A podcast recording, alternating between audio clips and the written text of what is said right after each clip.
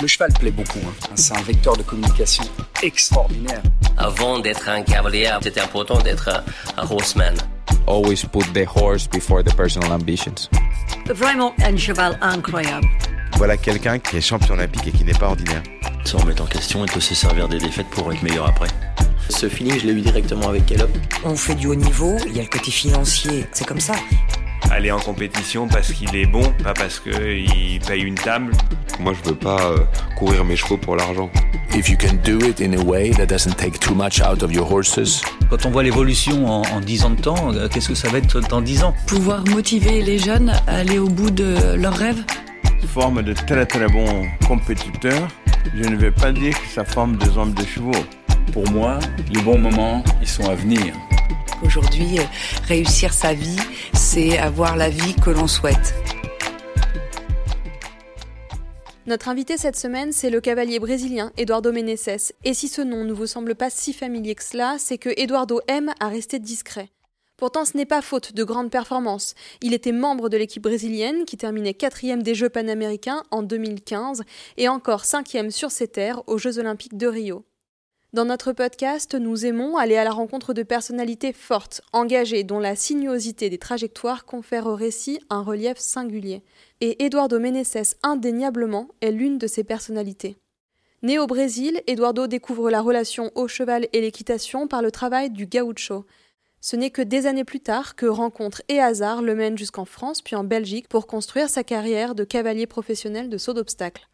Lorsqu'on rencontre Eduardo pour la première fois, c'est toujours son abord franc et bienveillant qui nous marque. Cet épisode a été enregistré lors de notre séjour sur le sol américain, à Wellington, où Eduardo vit et concourt la moitié de l'année, avant de revenir en Belgique pour la saison estivale. J'espère que cet épisode vous plaira, que l'histoire d'Eduardo vous inspirera et que son discours saura influencer votre propre perspective, puisque c'est bien cela, le propre d'une rencontre, voir notre trajectoire heurtée, bousculée au contact d'un autre. Flexor Mind, ça vous parle? Vous avez sans doute déjà entendu ou lu ces quelques mots au détour d'un stand Flexon. Plus j'y pense, et plus je me dis que ce partenariat renouvelé avec la prestigieuse marque d'étrier fait sens pour nous. Flexor Mind, c'est le fait de rester ouvert, d'écouter, de regarder ce qui se fait ailleurs et d'en tirer parti pour apprendre et grandir. Et je crois que c'est ce qu'on essaie de faire avec notre podcast. Vous partagez des histoires, des expériences pour tenter de mieux comprendre et capter les moments qui ont permis de définir les trajectoires respectives de nos invités. Et quel autre meilleur ambassadeur de Flexon pour incarner ce Flex Your Mind qu'Eduardo Meneses? Alors pour vous parler de cette marque, nous lui avons tout simplement donné la parole. Nous l'avons rencontré de nouveau lors du Jumping International de Bourg-en-Bresse. Écoutez ce qu'il a à dire. Bonjour Eduardo, félicitations pour cette belle victoire d'hier dans la 1m50 ici au Jumping de Bourg. L'épisode que nous avons enregistré courant du mois de mars à Wellington sort dans quelques jours maintenant. Est-ce que tu pourrais nous parler de ton partenaire, Flexon, qui est annonceur de cet épisode? Écoute, euh, pour moi c'est magnifique, c'est une, partnership que j'ai avec eux. C'est des étriviers euh, qui sont très fonctionnels, qui, qui me donnent la sécurité, qu'il n'y aura pas de problème en piste. C'est des partenaires euh, que j'ai depuis longtemps et j'espère les garder euh, encore plus. Est-ce que tu peux me dire depuis combien de temps tu travailles avec Flexon et comment se passe votre relation cavalier-partenaire? Écoute, je sais même pas depuis combien de temps, parce que ça fait des années, cinq ans, euh, je sais pas, depuis le début de, de Flexon. Et, bah, ça se passe très bien. Ils sont toujours avec des nouveaux produits qui me passent. Ils sont toujours en train de m'appeler, me demander si j'ai besoin de quelque chose c'est toujours comme ça. C'est les gens derrière la compagnie qui changent. Ils sont, euh, magnifiques euh, et, je les souhaite le meilleur. Petit rappel, Flexon est une marque française qui a été créée par Laurent et Caroline Borde. La gamme inclut des étriers, des bottes et même une selle maintenant. Et faites-moi confiance, leur équipe est aussi cool et dynamique que leur gamme innovante. Grâce à la gestion du partenariat entre Flexon et les cavaliers avec lesquels nous travaillons, nous avons été témoins de la réactivité, de la bienveillance et de la passion de cette équipe. Alors si vous en doutez encore, nous ne pouvons que vous recommander Flexon dont nous sommes utilisatrices depuis des années maintenant.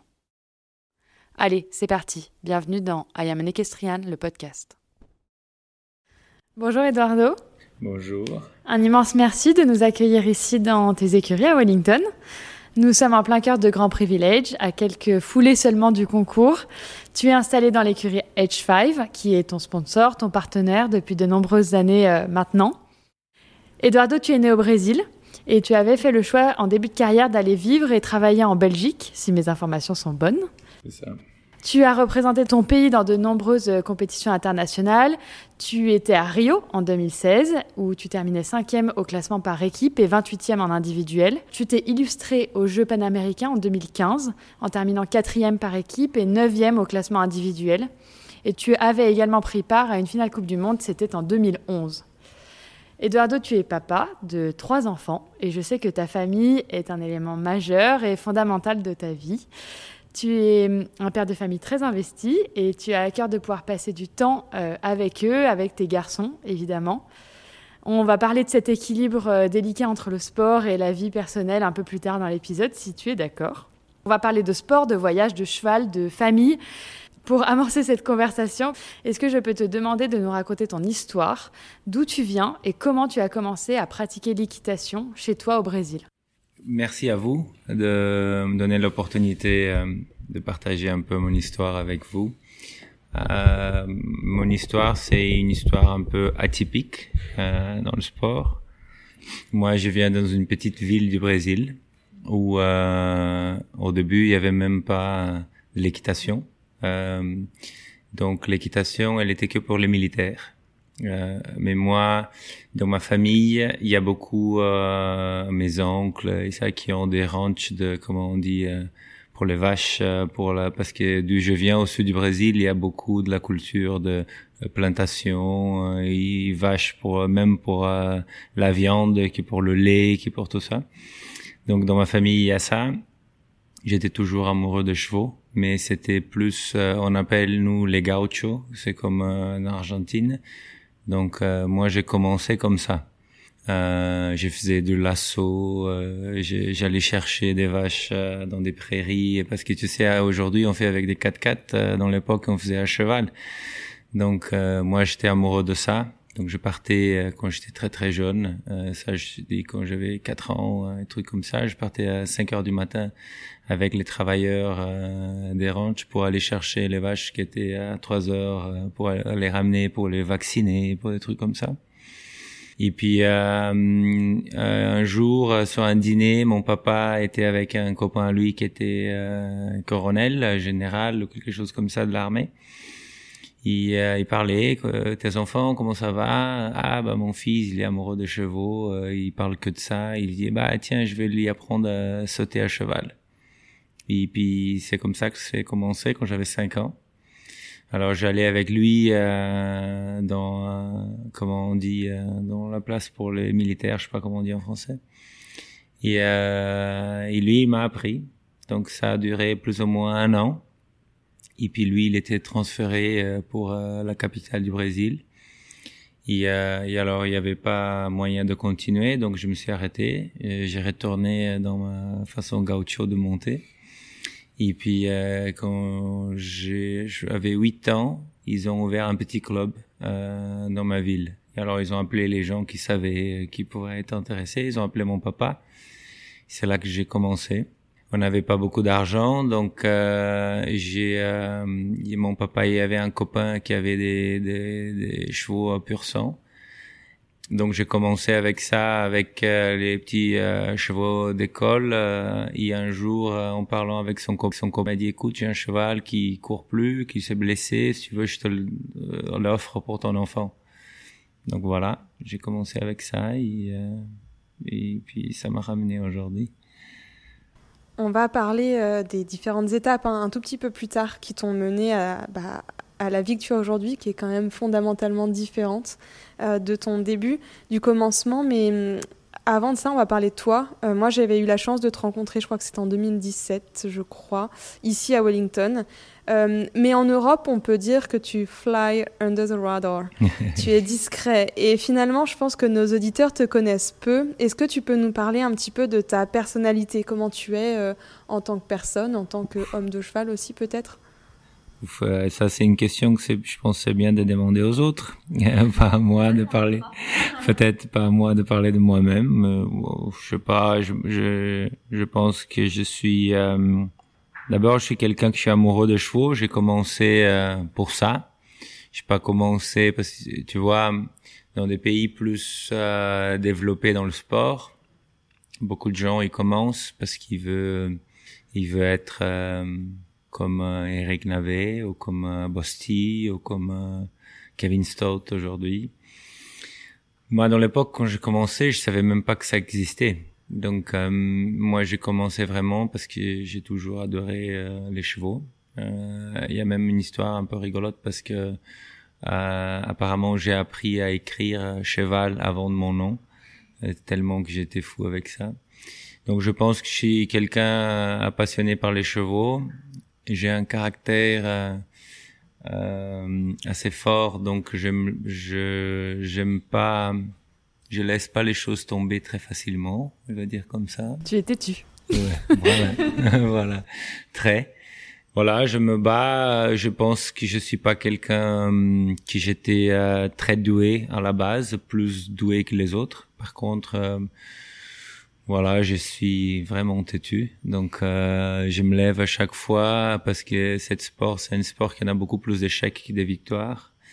Je pense que mentalement, c'est très dur. Je pense que c'est là où beaucoup de, de cavaliers laissent tomber euh, dans un moment parce que on perd euh, beaucoup, beaucoup, beaucoup plus qu'on gagne. Donc, je pense que cette partie de mon caractère, ça m'a aidé à me ramener où je suis aujourd'hui. Je me suis toujours levé et je me suis battu pour essayer d'être mieux. À part ça, comme tu as dit, euh, je suis un mec de famille, j'adore ma famille, mes enfants, ma femme, euh, et j'essaye de j'essaye de partager mon temps en soyant euh, productif dans chaque facette de ma vie. Donc quand je suis avec eux, j'essaye d'être 100% avec eux, et quand je suis, je suis, j'essaye d'être 100% ici. C'est un mélange qui pas tout le temps ça marche bien, mais euh, on essaye que, que, ça marche. On va y revenir un peu plus tard. D'abord, tu nous disais donc que tu t'étais beaucoup battu euh, pour en arriver là. Est-ce que justement tu pourrais revenir avec nous sur les différentes étapes de ta vie professionnelle de cavalier, celles qui ont marqué ta carrière? Il y en a beaucoup. Je pense qu'on aurait pu euh, faire deux ou trois programmes comme ça pour que je revienne sur tous.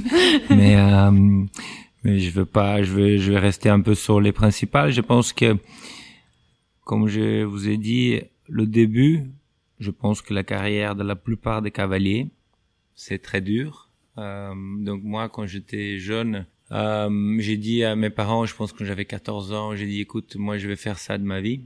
Comme je vous ai dit, dans, euh, chez moi, c'était pas quelque chose de très populaire, donc euh, euh, mes parents, ils ont été toujours euh, super avec moi, mais ils, me, ils se demandaient qu'est-ce que c'est qu'est-ce que, c'est que ça? Est-ce que ça va te donner euh, assez pour qu'il t'aies une vie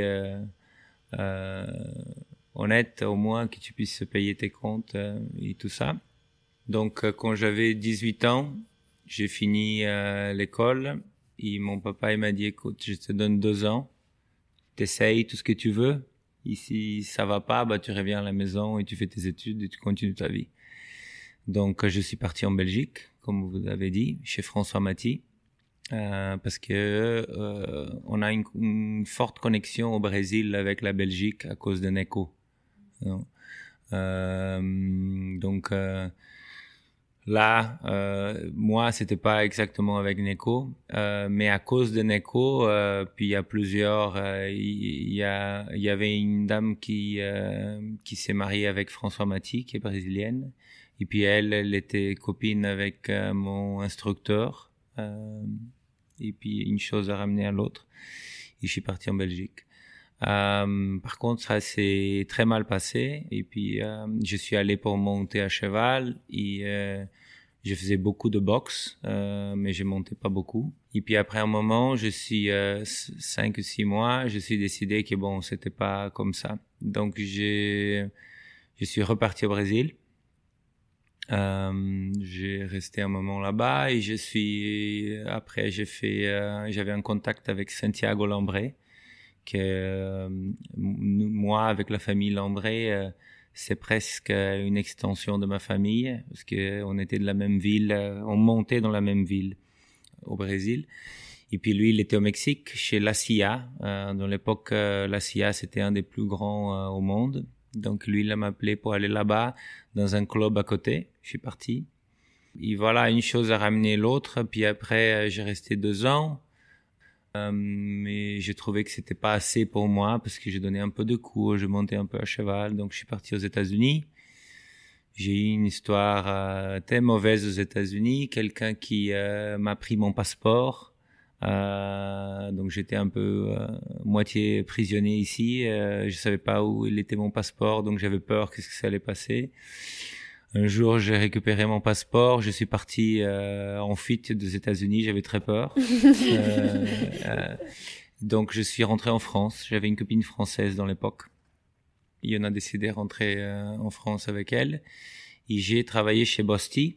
Okay. Ah, je savais ouais. pas. Ouais, je travaillais un peu chez Bosti et il m'a aidé euh, à monter un peu jusqu'au moment que j'ai trouvé un travail. Et puis j'ai euh, j'ai resté pas longtemps chez Bosti, j'ai trouvé un travail à côté de Paris, à Dordan, où j'ai euh, resté plus ou moins deux ans. Mais là, j'ai eu un des moments plus difficiles de ma carrière parce que j'ai eu deux blessures très graves dont je pense, je me rappelle pas exactement ça faisait combien de temps que j'étais chez mon travail, peut-être huit mois ou quelque chose comme ça. Euh, j'ai eu un cheval qui m'a donné un coup de pied dans le genou.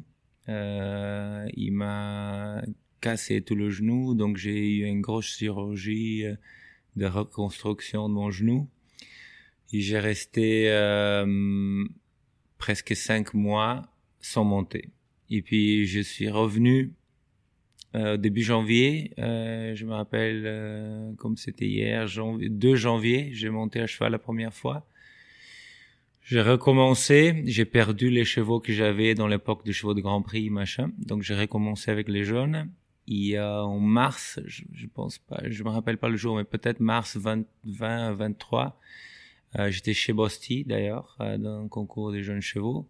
Et le cheval s'est mis debout, s'est retourné sur moi, il est tombé sur ma jambe, il m'a cassé la cheville en, en plusieurs parties.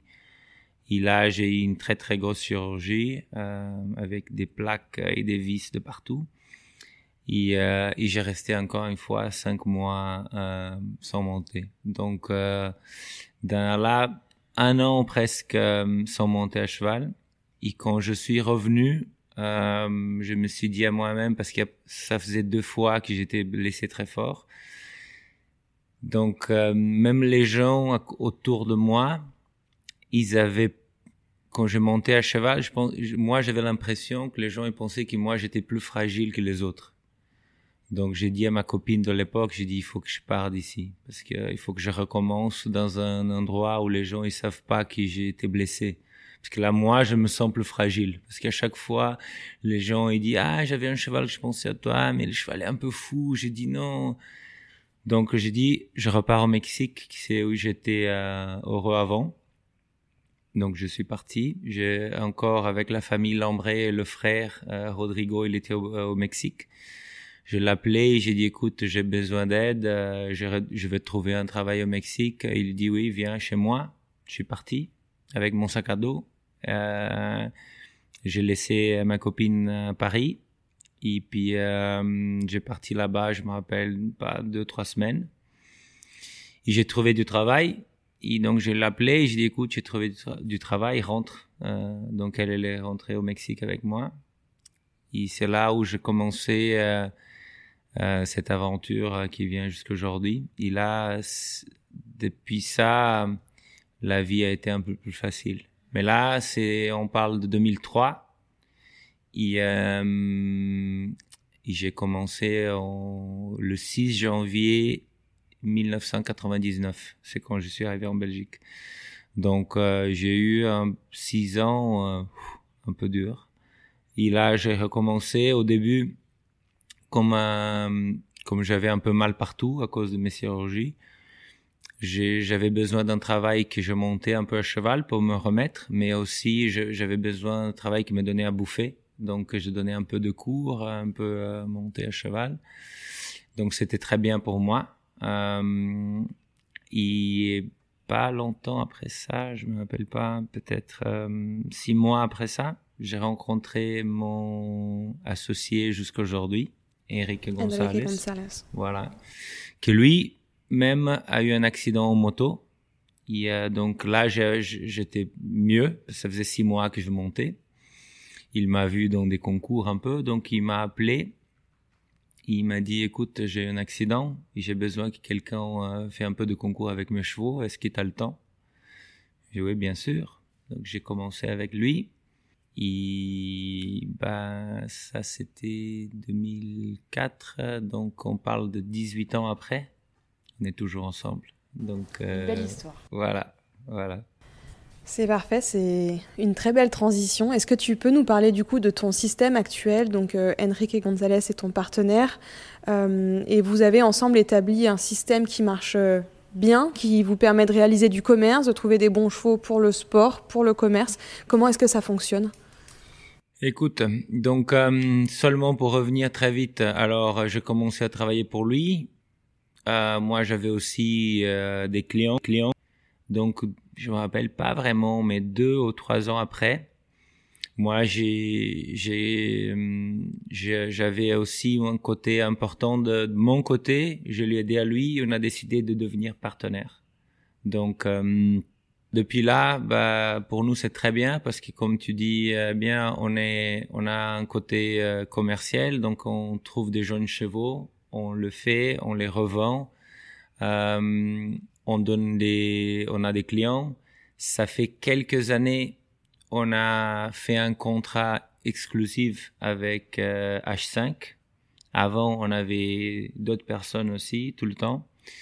Euh, mais là, la famille euh, H5 a grandi autant qu'on a décidé que c'était euh, c'était difficile de tout faire. Eux, ils avaient besoin de beaucoup euh, d'attention.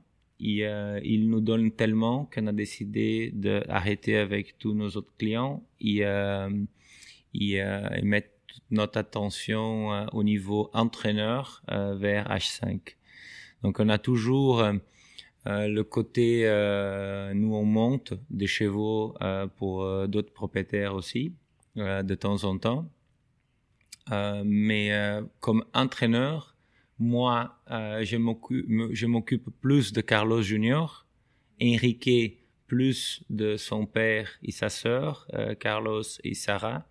Mais bien sûr, euh, on donne la main l'un à l'autre qu'on a, qu'on a besoin. Et après ça, bah, il y a le côté commercial, le côté sportif. Donc, on essaye d'abronger un peu tous euh, qui on peut. Ici, au sein de l'écurie H5, euh, ton rôle est celui d'un compétiteur. Tu montes les chevaux, mais tu es aussi coach. tu entraînes Carlos Henk, qui est un jeune cavalier talentueux, qui semble avoir pas mal d'avenir devant lui. En tout cas, on lui souhaite. Est-ce que tu peux nous expliquer un peu comment tu parviens à combiner ces deux rôles au quotidien et pendant les compétitions? On vous a vu courir tous les deux le 5 étoiles à Lyon en octobre dernier et vous étiez régulièrement dans les mêmes épreuves. Donc comment est-ce que tu gères un peu cette gymnastique entre euh, toi, tes chevaux, ta compétition et Carlos? Aujourd'hui, ça est devenu euh, beaucoup plus facile parce que comme Carlos, il fait la compétition au même niveau que moi, c'est très facile. On fait un plan, et on essaye de suivre ce plan ensemble. En général, on fait ça de temps en temps quand, euh, pour une raison ou l'autre, euh, euh, le plan d'un cheval à lui ou à moi, ça diffère. Il y a toujours un Enrique, donc c'est là où où notre société marche tellement bien parce que on peut toujours changer un peu. Moi, je vais un côté, Enrique l'autre. Donc aujourd'hui, ça est devenu beaucoup plus facile. Avant, c'était un peu plus euh, compliqué parce que voilà, il n'y a pas tous les concours que je pouvais ramener euh, Carlos en étant jeune avec moi.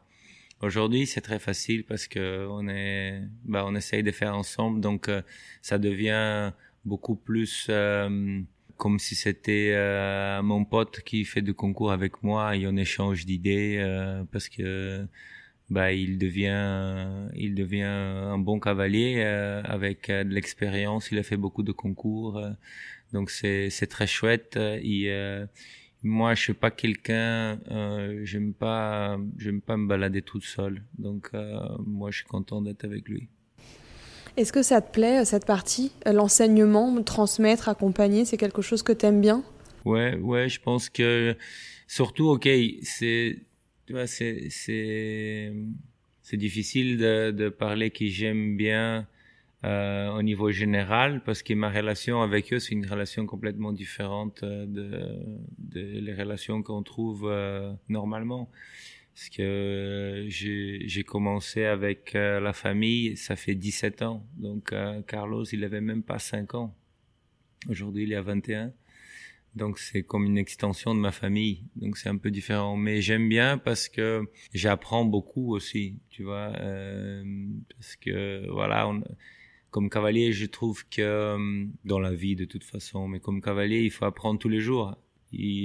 Plus d'opportunités euh, en a d'apprendre. Je regarde Carlos, euh, il y a des choses que j'apprends avec lui, il y a des choses que j'apprends avec les erreurs qu'on fait ensemble. Donc ouais, ça me, ça me plaît. Eduardo, tu as quand même fait tes armes en Europe. Tu y es resté donc 5 ans, on disait tout à l'heure. Euh, et tu y retournes encore régulièrement pour concourir, évidemment. Puis donc, tu t'es établi ici aux États-Unis. Quelles sont pour toi les spécificités de chacun de ces deux systèmes, les différences et les similitudes?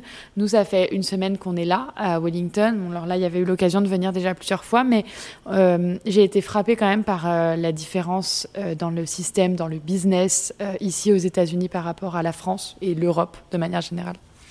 Oui, alors aujourd'hui, j'ai basiquement, ça fait deux ans, moi, j'ai vis en Belgique et je passe mes hivers ici. Et pourquoi j'ai fait ça?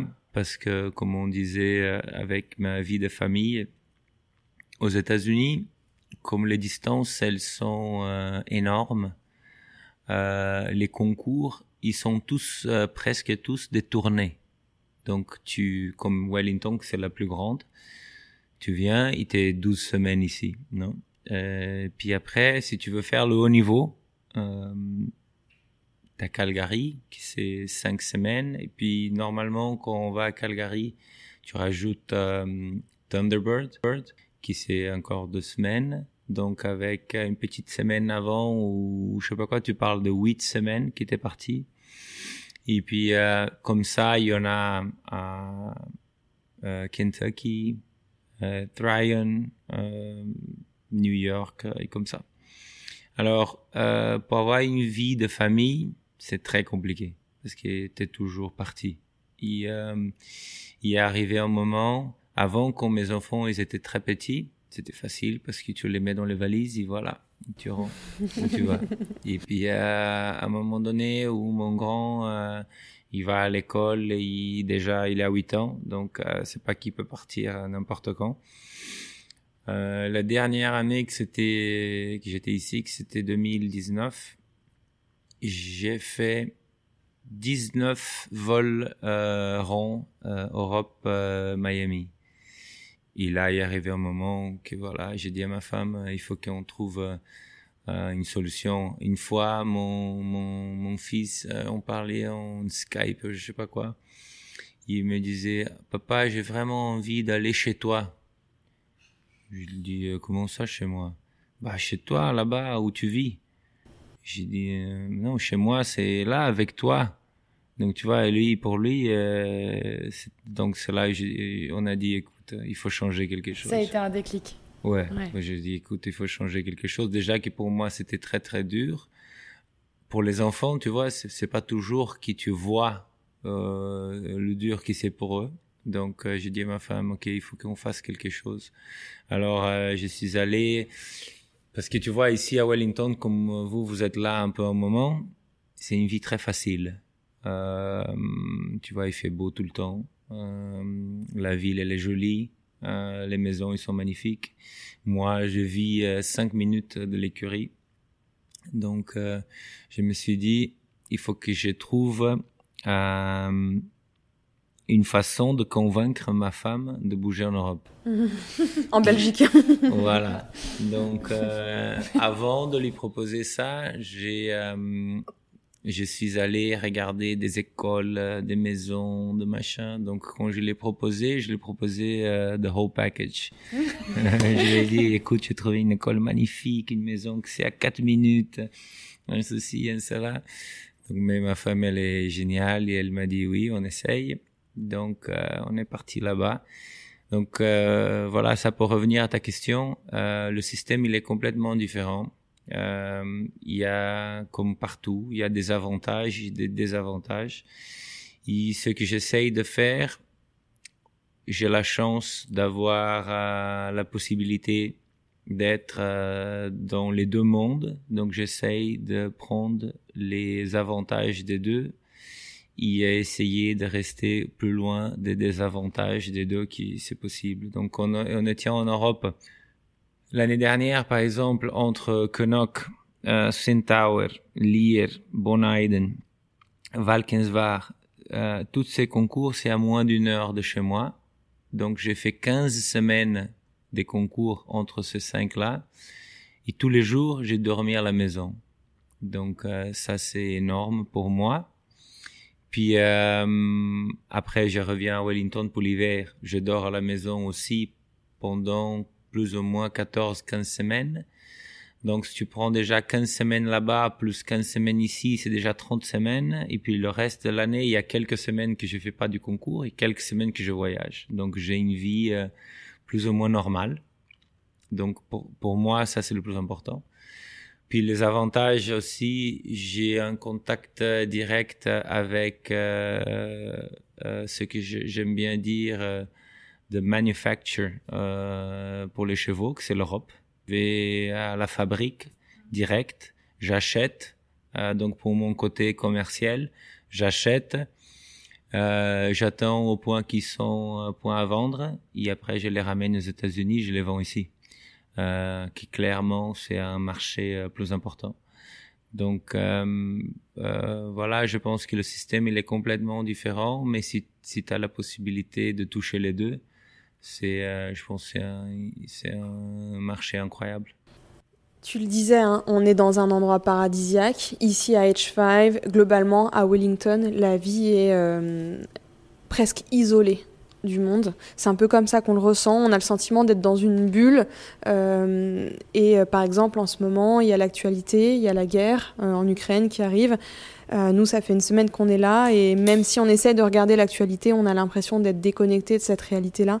C'est un sujet dont on a beaucoup parlé avec Grégory Watley et qu'on aimerait aborder avec toi aujourd'hui parce qu'on t'a vu monter ainsi que Carlos la semaine dernière dans la couple avec le brassard ukrainien, ce qui est un petit rappel quand même de ce qui, se passe en dehors de cette bulle. Comment est-ce qu'on fait quand on est ici, entouré d'un tel luxe, pour garder les pieds sur terre, pour continuer à être conscient du monde qui nous entoure? Oui, écoute, je pense que um, on a commencé à monter à cheval parce qu'on aime les chevaux. Les chevaux, ils savent pas combien ils coûtent et où ils dorment si c'est une écurie qui coûte des millions, c'est une écurie qui coûte euh, de, des centimes, les chevaux, euh, c'est la même chose. Moi, j'essaye de garder euh, les choses assez simples dans ma tête. J'essaye d'être bien attentive à la qualité de vie de mes chevaux et de. Mes enfants. Et puis le monde, il y a aujourd'hui, euh, comme on voit cette histoire, euh, c'est affreux euh, de l'Ukraine et tout ça, mais le monde, tout le temps, même si maintenant c'est bien clair pour tout le monde ce qui se passe, il y a tout le, tout le temps beaucoup de choses mauvaises qui arrivent n'importe où. Et malheureusement, il n'y a pas beaucoup qu'on peut faire. Donc moi, j'essaye de faire le plus que je peux moi-même. je pense qu'ici, chacun de nous on, essaye de faire un petit peu. On, pourrait avoir un monde plus juste. Donc euh, moi j'essaye de faire ça de ma part et, euh, continuer et pas pas se mettre trop euh, à penser dans le luxe, dans l'argent parce que ça c'est un truc c'est tellement comment on dit en français, je sais pas le mot fake faux. Voilà, faux. Voilà, superficiel.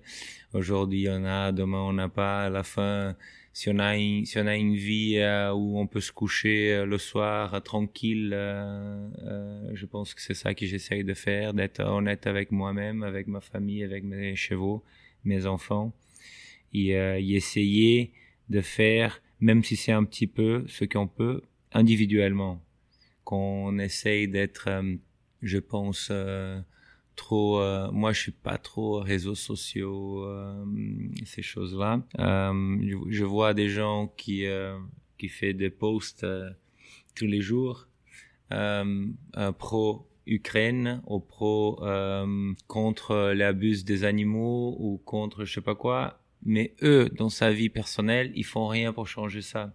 Donc moi, je fais pas beaucoup de posts, mais j'essaye de changer ça dans ma vie. Donc je sais pas, tu vois, de ce que je peux. Euh, on a on a adopté euh, une une une fille. Il y a une cavalière irlandaise qui a un programme magnifique euh, euh, où on peut aider des, des, gamins en Afrique. Euh, moi, je fais ça depuis, je sais pas, peut-être euh, 10 ans ou 8 ans. À chaque fois que je peux faire quelque chose personnellement, mais euh, il n'y en a pas besoin de mettre ça pour des réseaux sociaux et de faire du grand euh, des grands euh, déclamations sur ça. Mais je pense qu'il y a beaucoup de gens aujourd'hui, malheureusement, avec les réseaux sociaux, qui, euh, qui quand tu regardes, apparemment, ils sont très inquiets, mais dans la vie de tous les jours, ils font les choses pareilles que les autres. Ça ne change la vie de rien, de personne. On va revenir euh, au sport, Eduardo. En 2016, tu as participé aux Jeux Olympiques à Rio. Est-ce que c'est un objectif pour toi de pouvoir réintégrer l'équipe brésilienne à l'occasion d'une future Olympiade? Et est-ce que c'est important pour toi de porter les couleurs du Brésil? Oui, tout à fait. Pour moi, c'était euh, mon rêve euh, aller aux Jeux Olympiques. Et quand j'ai su que les Jeux Olympiques étaient à Rio, j'ai mis comme comme but de ma carrière de faire ça parce que je me suis dit, c'est comme les cavaliers français maintenant, les prochains jeux sont à Paris. Je me suis dit, je suis sûr que dans ma carrière, les jeux, ils vont pas avoir lieu au Brésil encore. Euh, ma carrière, elle, elle est active. Donc, je me suis mis comme but ça. Pour moi, dans l'époque, c'était très très loin. C'est pas comme si aujourd'hui je mets un but de, de, de encore être euh, dans un, dans une équipe des Jeux Olympiques, même si c'est très très difficile. Aujourd'hui, c'est quelque chose touchable pour moi. Dans l'époque, j'étais un petit cavalier qui avait pas grand chose. Donc, euh, pour moi, c'était un rêve. Euh, ça faisait euh, quand, Rio est s'est passé en 2016, ça faisait 18 ans que je faisais pas du concours au Brésil. Donc, revenir chez moi dans les Jeux Olympiques, c'était vraiment quelque chose que, qui, qui était dans mes dans mes rêves. J'étais très fier que j'ai pu faire. Et bien sûr, je travaille tous les jours pour être dans l'équipe du Brésil. C'est c'est un sentiment différent de, de porter les drapeaux de mon pays. Et, euh, et j'espère à chaque fois que je suis prêt et que je peux aider le pays, j'espère être là pour pour faire encore une fois. On a discuté avant de lancer l'enregistrement. On te disait qu'on avait enregistré avec Eric Navet hier et tu disais, mais Eric, il est incroyable. Quels sont les, les acteurs du sport qui t'inspirent? Ouf, il y en a tellement. Eric, c'est un. Euh, j'ai eu la chance, euh, comme avant Wellington, donc j'ai déménagé ici en 2016. Avant ça, j'étais en Californie.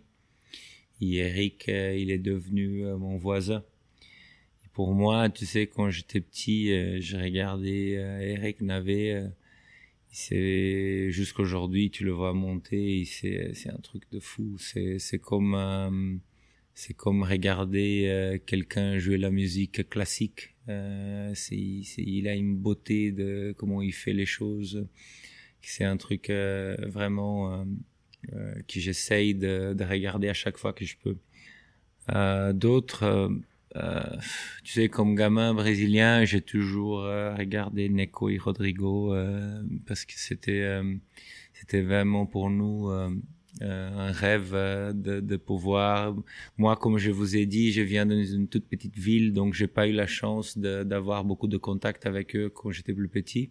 Aujourd'hui, j'ai la chance de pouvoir dire qu'ils sont sont des copains. Euh, et, euh, donc pour moi c'est magnifique de pouvoir échanger des idées avec eux. Et puis il y en a plein. Euh, J'adore euh, dans le jour d'aujourd'hui. Peder Fredriksson, euh, c'est vraiment un homme de cheval. et J'adore regarder comment il fait les choses. c'est quelqu'un pur. j'adore, j'adore suivre son truc. Puis Scott Brush, euh, c'est quelqu'un aussi euh, qui j'adore échanger des idées. Quand je le retrouve sur des concours, c'est un bon pote, c'est quelqu'un. Moi, j'aime pas trop. Euh... Comment je peux dire J'aime des gens qui parlent pas beaucoup, ils font beaucoup. Et je, je, je pense que ces gens-là, c'est des gens comme ça. Euh, Marlon, c'est euh, aussi euh, c'est un copain qui j'adore me, retrouver avec lui, voir comment il fait les choses, parce que je pense que dans une époque différente, mais un peu comme comme un Eric Navet. Lui, il a une façon très belle de, de se présenter. Euh, quoi d'autre? Ici aux États-Unis, euh, j'ai une très belle relation avec euh, Kent Farrington. Je pense qu'il c'est un mec un peu différent de ce qui je viens de de parler. Lui, c'est vraiment il a, il a une intelligence incroyable, il a une, un regard différent parce que il vient d'une industrie complètement différente. C'est vraiment un homme d'affaires. Euh, et j'adore discuter avec lui des idées. Il y en a tellement. Daniel Deusser, oh, Daniel Deusser, c'est euh, c'est une machine destructive mm. en piste. C'est un truc incroyable. Donc euh, ouais, je pense qu'aujourd'hui, ça, c'est mon, c'est mes, les gars que je regarde. On a interviewé allez, la moitié des cavaliers que tu as cités ici, donc on n'est pas peu fiers. Et les autres sont sur notre liste pour la euh, suite. Ouais, euh, Peut-être pour euh, bientôt terminer, Eduardo, on le disait, tu t'es quand même beaucoup battu, tu as eu quelques galères quand même, ça n'a pas été facile. Est-ce que quel conseil ou quel mot est-ce que tu pourrais te dire à l'Eduardo de 80, allez 2000 où c'était pas simple euh, avec le recul que tu as aujourd'hui et la vie que tu as aujourd'hui?